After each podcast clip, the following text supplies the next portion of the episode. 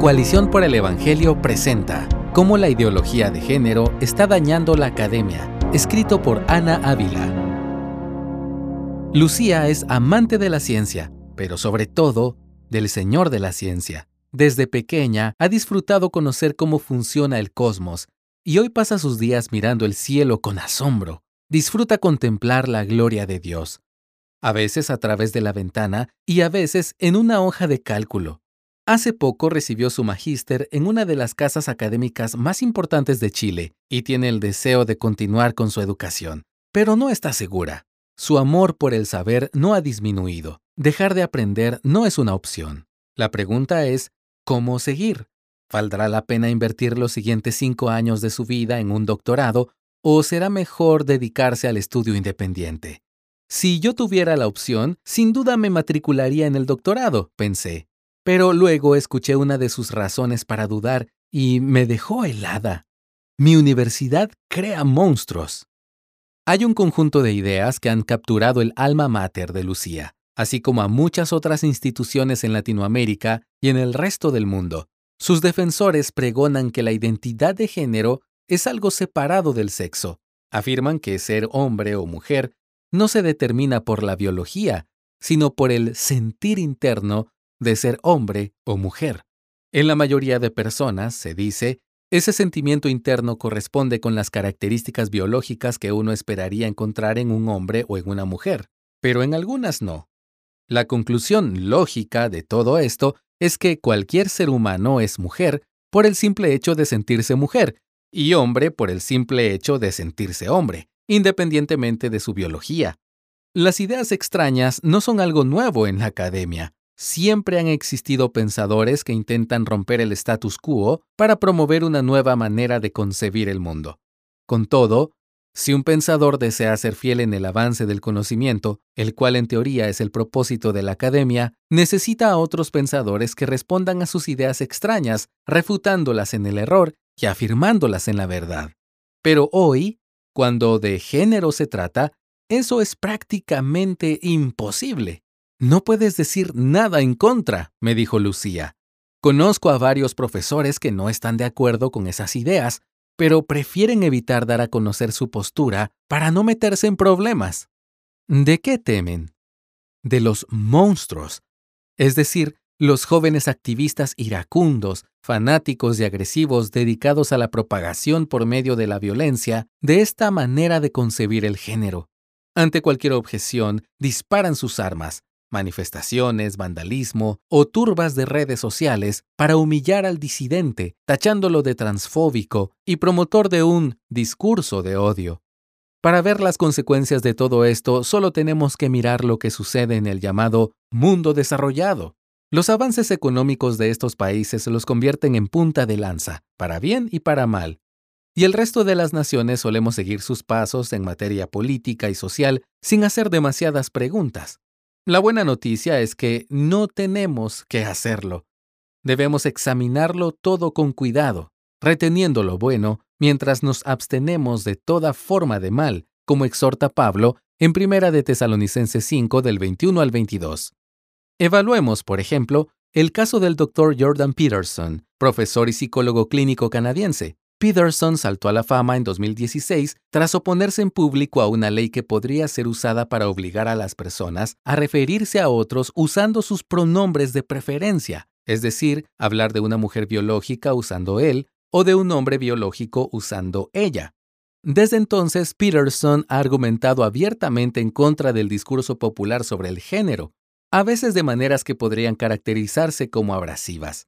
A nadie le sorprenderá saber que Jordan Peterson es una figura pública polémica, amado por muchos y odiado por tantos más. Tras múltiples cancelaciones en Internet, la situación se puso difícil para Peterson en enero de 2023. El Colegio de Psicólogos de Ontario quiere retenerme para que me comporte correctamente. Esto debería preocupar a todos, escribió en un editorial. Sus críticas en Twitter sobre transexualidad, política y el COVID ocasionaron que el colegio le ordenara llevar un curso de comunicación en redes sociales. Peterson explicó, Debo pagarlo yo, unos cientos de dólares por hora. y durante un periodo de tiempo que determinarán únicamente quienes me reentrenarán y se beneficien de ello. ¿Cómo se determinará esto? Cuando esos mismos reeducadores, esos expertos, se hayan convencido de que he aprendido la lección y me comportaré correctamente en el futuro. Peterson se rehusó a acatar la orden del colegio. Mientras escribo esto, está por verse si eso representa que su licencia para practicar psicología clínica en Ontario sea removida. Un hombre que ha vendido millones de copias de sus libros y que llena teatros alrededor del mundo puede darse el lujo de perder su licencia. Si llega a suceder, el impacto emocional será duro, pero al final del día Peterson estará bien. ¿Pero qué pasa con el resto de los profesionales de su campo en Canadá? Ellos han aprendido la lección. Di lo que el colegio quiera o no digas nada. Si no estás de acuerdo con que las personas transicionen usando operaciones u hormonas para modificar su cuerpo de manera permanente, no digas nada. Si no crees que una mujer transgénero es exactamente lo mismo que una mujer biológica, no digas nada. Si crees que alguien puede aprender a sentirse más cómodo en su cuerpo a pesar de que siente que es del sexo opuesto, no digas nada. Los profesionales de la salud en Canadá ya no tienen la libertad de decir algo que vaya contra la narrativa central del nuevo discurso de género. Hacerlo es arriesgarse a perder su carrera profesional y a dejar de llevar alimento a su familia. Sí, Jordan Peterson estará bien, pero el resto de Canadá sufrió una pérdida terrible. ¿Esperaremos a que eso no suceda también?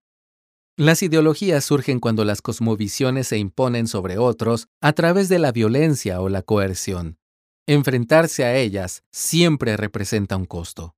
Alice von Hildebrand, por ejemplo, fue profesora de filosofía durante 37 años, a partir de 1947, en Hunter College, Estados Unidos. Desde el principio de su carrera se opuso al relativismo y pagó el precio por ello. Fue rechazada por sus colegas, relegada a enseñar por las noches las clases que nadie más quería impartir, y recibió la titularidad académica solo después de 14 años de enseñanza. En su libro Memorias de un feliz fracaso, la doctora von Hildebrand relata sus luchas en el mundo académico, mostrando que no es nuevo que este sea un campo de batalla. La libertad académica se limitó a los relativistas, subjetivistas y ateos, escribió.